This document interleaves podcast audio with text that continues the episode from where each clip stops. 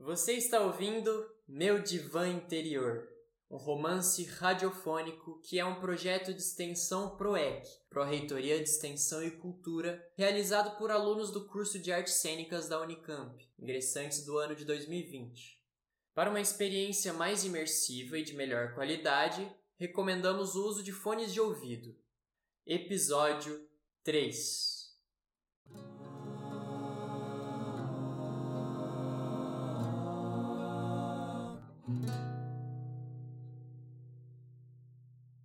Fabiano, você tinha me dito que estava procurando alguém no Tinder.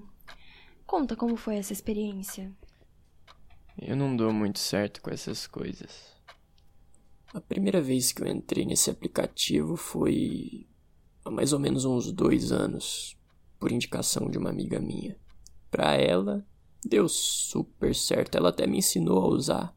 Quer dizer, mais ou menos, eu demorei um tempo para perceber que deslizar para a esquerda significa uma coisa e deslizar para a direita significa outra. Mas eu não entendo por que, que tanta gente acha que só a imagem basta para fazer uma escolha. Um monte de gente nem escreve nada sobre si mesmo no próprio perfil. Você chegou a sair com alguém? Combinou algum encontro pessoalmente? Sim, a primeira pessoa com quem eu saí me pareceu legal e acho que a gente tinha algumas afinidades, inclusive. Ela também é professora de física. Ficamos amigos pelas redes sociais. Eu não sei que amizade é essa, porque a interação entre a gente é mínima. Isso acontece. Então, se essa é a primeira, você saiu com outras? Sim. Com a segunda, foi um pouco diferente. Ela é sua xará, Alice. Nos encontramos num show da Ana Salvani por sugestão minha.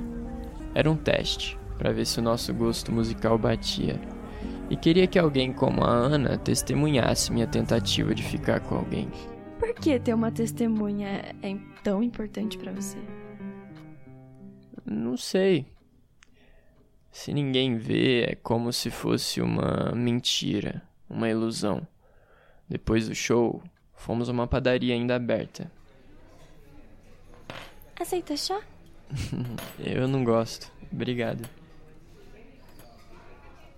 Conversamos por um bom tempo. Ela tinha passado por coisas bem pesadas. Parecia estar tentando uma virada na vida, assim como eu. Nos despedimos com um abraço. Voltamos a nos ver, ela foi para minha casa, ofereci bolo e café, expressei duas preocupações minhas sobre a possibilidade de ficar com ela. Uma era que eu não sabia se conseguiria lidar com o convívio com o pai dela, que ela tinha dito ser conservador e de direita. Contei que tentei ter uma relação respeitosa com o pai da minha ex, mas o meu jeito reservado e quieto era visto como hostil. A outra preocupação era. Eu estou esperando o resultado do pedido de bolsa que fiz para passar um período pesquisando no exterior e, sinceramente, Acho estranho começar um namoro e logo depois sumir por um tempo. Legal você estar me contando isso, Fabiano. Isso é importante para você. Tá tudo bem. Na despedida, me beijou na boca. Eu não estava preparado para isso. Achava que a gente ainda não se conhecia o suficiente para saber se queria ou não aquilo. E aí dessa vez foi você quem não quis continuar a encontrar. Fui eu. Mas não foi logo de cara. A gente ainda saiu uma vez para um concerto de orquestra. Eu consegui falar para ela que eu não estava preparado para namorar. Ela me entendeu. Eu contei para ela que eu fiquei de olho por um tempo em uma flautista da orquestra. Eu escrevi uma história em que ela aparecia como personagem. Alice sugeriu que eu fosse falar com ela no intervalo do concerto. Mas eu preferi esperar acabar e aí sim fui falar com ela não deu em nada. Ela disse que. Não terminei de ler. Eu comecei, mas achei muito parecida com o Desmundo da Ana Miranda. Eu não entendi se devia ficar lisonjeado pela comparação ou indignado por uma acusação de plágio. Eu nunca li nada da Ana Miranda para saber. Esse foi seu último encontro com alguém que você conheceu pelo Tinder? Não. Eu ainda tive dois encontros com Alice. Um para tomar um suco perto da lagoa e outro para ver o filme sobre o Erasmo Carlos no cinema. Nesse dia, eu estava mal-humorado. Acontece muito por causa do problema do sono. Pela manhã, faltei aula de yoga, não me lembro porquê. A yoga ajudava, pelo menos, a trazer mais equilíbrio. Sua aula não era de noite? Durante a semana, era no final da tarde, começo hum. da noite. Mas eu também ia no sábado de manhã. O que você costuma fazer quando percebe que tá de mau humor assim? Quando eu não tô muito bem comigo mesmo, eu tento fazer um esforço para não deixar o mau humor atrapalhar todo o resto. Fazia tempo que eu não ia para um shopping, eu prefiro ver filme em casa. Eu desacostumei totalmente com aquela multidão de gente, com aquele barulho todo. Eu não gosto disso. Ponto pro mau humor. Alice atrasou pra caramba, chegou bem depois do horário combinado. Ponto pro mau humor. Depois do filme, ela fez comentários sobre o Erasmo Carlos como se ele não significasse nada para ela. Por que, que ela não disse isso antes do filme? Podia ter sugerido outro. Fomos a uma livraria e depois de ela circular em busca de sei lá o que, talvez de coisa alguma ou de alguma melhora do clima entre a gente, topamos com o livro Sapiens, de um historiador judeu. O que você achou? Ah, eu não gostei de algumas questões desse livro. A visão dele sobre o capitalismo, por exemplo, me deixou incomodado. E ela falou coisas que deixavam claro que ela não acredita na teoria da evolução de Darwin. Custei a levar a sério. Ali eu tive certeza de que a gente não daria certo. O que desperta em você saber que alguém não acredita na teoria da evolução? As pessoas podem acreditar no que elas quiserem. E a gente tem que respeitar isso. Convivo com católicos, umbandistas, judeus, espíritas. Acho que não tem nenhum protestante no meu círculo de relações, mas não acreditar na teoria da evolução de Darwin significa negar que somos animais como todos os outros. Somos primatas. Essa negação só pode estar relacionada a um fundamentalismo religioso. Como se o ser humano fosse uma criatura divina, mais especial que as outras. Eu não gosto de fundamentalismo. Eu não acho que ciência e religião tenham que se negar uma à outra. Einstein, por exemplo, era religioso, e nem tudo da ciência me convence. Tanto a teoria do Big Bang quanto o Gênesis da Bíblia, para mim, são contos da carochinha. Mas, obviamente, muitas ideias da ciência já estão mais do que comprovadas, como o simples fato de a Terra ser redonda e não ser o centro do universo. Desde Copérnico perdemos esse centro.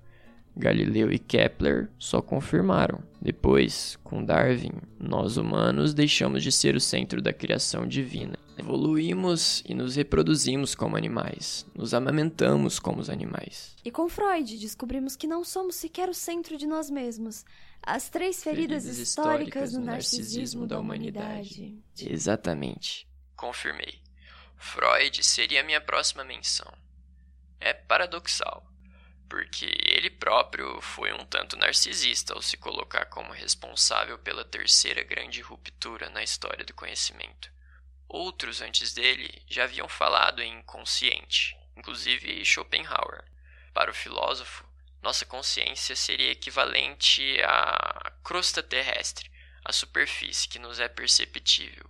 O interior da Terra, em grande parte desconhecido, equivaleria ao inconsciente como se a consciência fosse apenas a ponta de um iceberg e todo o resto da grande geleira submersa fosse o inconsciente. O que Freud fez, além de ampliar a noção de inconsciente, que não seria apenas uma oposição ao que é consciente, sim um sistema psíquico próprio com suas regras próprias, foi criar técnicas para acessar esse universo desconhecido do submundo de Schopenhauer. Essa questão não é banal. Uma coisa é respeitar um pensamento diferente do seu, outra coisa é conviver e ter relacionamentos mais próximos e íntimos com alguém que tem verdades inabaláveis muito diferentes das suas.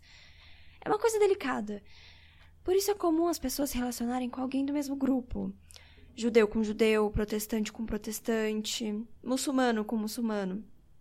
E essa tendência de se relacionar com alguém do mesmo grupo também vale para as profissões. Artista com artista, profissional da saúde com profissional da saúde, bancário com bancário, advogado com advogado. Além de já haver uma maior possibilidade de convívio nas relações de trabalho, é mais fácil para uma pessoa entender a vida da outra do mesmo grupo. A realidade delas é bem próxima. O que não quer dizer que não seja possível se relacionar com alguém de um grupo diferente do seu. É mais difícil, dá trabalho. E você não parece estar disposto a ter esse trabalho, pelo menos nesse caso. O máximo que eu consigo é ser amigo de uma pessoa assim. Tudo bem, é uma escolha sua e as nossas escolhas têm suas consequências. É, depois desse dia do cinema, você desistiu de tentar conhecer alguém através do aplicativo? Quase. Eu fiquei um tempão sem usar, mas aí resolvi tentar de novo depois que voltei do exterior. Saí com outras duas pessoas. A primeira tinha um nome bem diferente, Abadi. Na troca inicial de mensagens, comecei perguntando a origem do seu nome. Era árabe. Daí começamos a falar sobre comida árabe e combinamos de nos encontrar numa sorveteria. Eu descobri que o lugar onde ela fica era perto de onde a minha banda ensaiava, e no meio da conversa descobri também que o nome dela não era exatamente aquele do seu perfil no aplicativo. Me disseram que não seria bom expor o nome verdadeiro, mas acabei não seguindo o conselho à risca, porque Abad é o meu sobrenome. O papo foi legal, descontraído. Ela é do tipo de pessoa que, de vez em quando, encosta a mão no braço da outra pessoa enquanto fala. Eu gosto disso, do contato. Já morei no México, sabia? Casou por lá, mas não deu certo. Eu fico sem entender por que, que as pessoas não perguntam logo de cara se a gente já foi casado, se tem filhos. Você não colocou essa informação no seu perfil? Eu dei uma pesquisada sobre o comportamento das pessoas nesses aplicativos e vi que essa informação sobre filhos pode ser deixada para depois. Muita gente nem procura saber se a pessoa é legal quando vê que tem filhos. No caso das mulheres, muitas pensam que o cara ainda é casado e é só um safado procurando sexo fora do casamento. Mas você contou pra ela que tinha um filho, né? Contei, e ela não achava isso um problema. Eu não sei se foi sincera. Eu resolvi falar de política para ver até que ponto ela seria tolerante para conversar com alguém que não pensa exatamente como ela. Entendo seu ponto de vista, só não concordo. Ela pareceu entender o meu ponto de vista, que não era muito distante do dela, só diferente, e falou de uma irmã gêmea dela que tinha um posicionamento totalmente oposto ao dela. São coisas difíceis de entender. Pessoas criadas no mesmo ambiente, pelos mesmos pais. Ninguém é igual a ninguém, nem mesmo irmãos gêmeos. Eu sei, mas é estranho. Eu disse que esperava que a gente pudesse se ver de novo. Ela me deu um abraço carinhoso, muito gostoso. Eu estava me sentindo leve. Não exatamente apaixonado, mas desfrutando o momento. Eu mandei uma mensagem no dia seguinte tentando expressar isso. Ela chegou a fazer meditação antes de me responder e falou que tinha gostado muito da conversa, mas não sentiu um clique entre a gente. Não acreditava que daria para sermos amigos. Não tem aquele frio na barriga, sabe? Um dos dois ia acabar se machucando. Eu respondi dizendo que achava o encontro muito pouco para sentir esse tal clique e que poderia ser amigo dela numa boa. Ela não respondeu, mas também não desfez o match no Tinder, deixou o suspense no ar. E a outra pessoa, como foi? Com a última, parecia que a gente já estava se entendendo desde o início. Ela comentou numa das fotos que eu postei no meu perfil tocando guitarra. Falou o quanto achava bom alguém tocar um instrumento. Daí eu me lembrei de Tigresa do Caetano, que termina falando justamente isso. E mandei um áudio cantando e tocando Tigresa. Ela adorou. Vocês ficaram muito tempo trocando mensagens antes de combinar um encontro? Difícil afirmar. O tempo das pessoas é muito diferente. Eu tento não precipitar o encontro e ao mesmo tempo demonstrar interesse mantendo o diálogo, porque tem gente que simplesmente para de mandar e de responder as mensagens. Pode ser que quem desiste prefere combinar o encontro logo que dá match. Sei lá, é muito difícil entender as pessoas nesses aplicativos. Ela tinha comentado que trabalhava muito e tinha pouco tempo livre. Respeitando sua dedicação ao trabalho, perguntei o que ela estava pensando em fazer no feriado próximo. Daí, ela mostrou que é workaholic mesmo e disse que ia trabalhar no feriado mas depois eu acho que ela acabou se arrependendo e me chamou para tomar um café no final da tarde. Eu topei.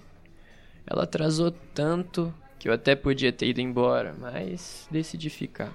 A conversa tinha que valer muito a pena para compensar. Quando ela enfim chegou, achei que era menos atraente e charmosa do que nas fotos, talvez influenciado pelo mau humor de ter tido que esperar tanto. Mas acho que eu não tava de mau humor. No mínimo, um pouco incomodado. É, incomodado. Ela me contou que. Eu tô fazendo doutorado, mas eu não ponho isso no Tinder, porque as pessoas podem me achar arrogante, metida. Eu falei que já tava tarde para tomar café por causa do meu problema do sono e ia pedir outra coisa para tomar. Ela contou também que. Fabiana, eu entendo. Nossa, eu já tive problemas com sono também. Inclusive, isso atrapalhou a minha pesquisa demais.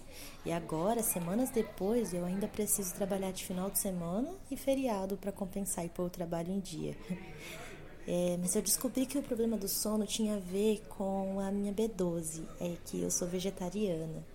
Mas foi só começar a suplementar que tudo ficou bem, assim.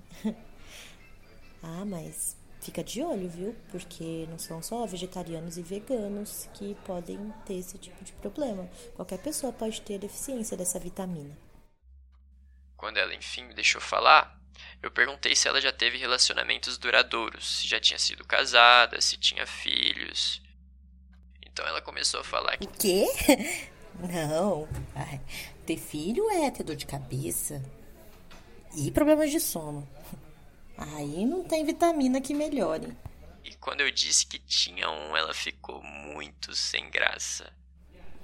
Ah. É, eu só acho que eu, eu não sou esse tipo de pessoa. Achei a conversa toda bem ruim, para falar a verdade. Bem diferente de nossa troca de mensagens. Você demonstrou isso para ela? Não. Eu não queria ser indelicado. Ela me mandou uma mensagem depois, perguntando quando a gente ia se ver de novo. E eu respondi que tinha percebido que não estava preparado para namorar de novo. Ela surtou e disse que só queria ser minha amiga, que ela não tinha me pedido em casamento, falou cobras e lagartos e escambau. A maioria das pessoas não entra no aplicativo para namorar. Quando eu fui dispensado, eu não surtei. Eu fui dispensado por uma que não quis ser minha amiga, a outra quis. Cada um é cada um, não precisa surtar. Uhum. Você mesmo disse, Fabiano, cada um é cada um. Uns surtam, outros não. Você percebe que fez com ela o mesmo que aquela garota fez com você? Percebo.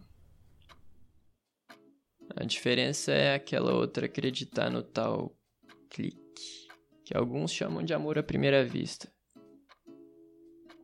Com esses dois casos, aprendi que é mais fácil para mim saber o que eu não quero. Já para saber o que eu quero, preciso de mais tempo.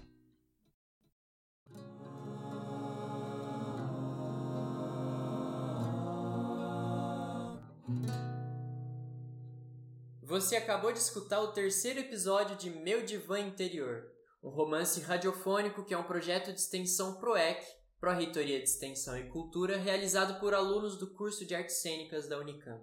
Esse projeto consistia na adaptação do romance homônimo escrito por Rodrigo Bastos Cunha para ser escutado, ou seja, para um formato de áudio que acabou virando este romance radiofônico. Contado em série, com nove episódios, seguirá sendo postado semanalmente ao longo deste semestre. Fique com a gente no quarto episódio, acompanhando nosso protagonista em busca de outras formas de solucionar seu problema de sono, num episódio marcado por uma certa dose de irritação e alguma outra de fundamentalismo, que ele mesmo não suporta, diga-se de passagem. Até logo! Adaptação de roteiro, direção e produção: Antero Vilela e Helena Schist. Atrizes, atores e participações especiais, por ordem de aparição: Helena Schist, como Alice, Antero Vilela, como Fabiano, Letícia Nascibem, como Alice do Tinder, Ana Vilela, como flautista da orquestra, Sofia Inati, como Abade, Thaís Santos, como Fulana do Tinder. Trilha sonora original e música: Antero Vilela. Edição, mixagem e finalização de áudio: Vitor Murici. Apoio: Labjor Podcast Oxigênio do Labjor e Secretaria Executiva de Comunicação da Unicamp.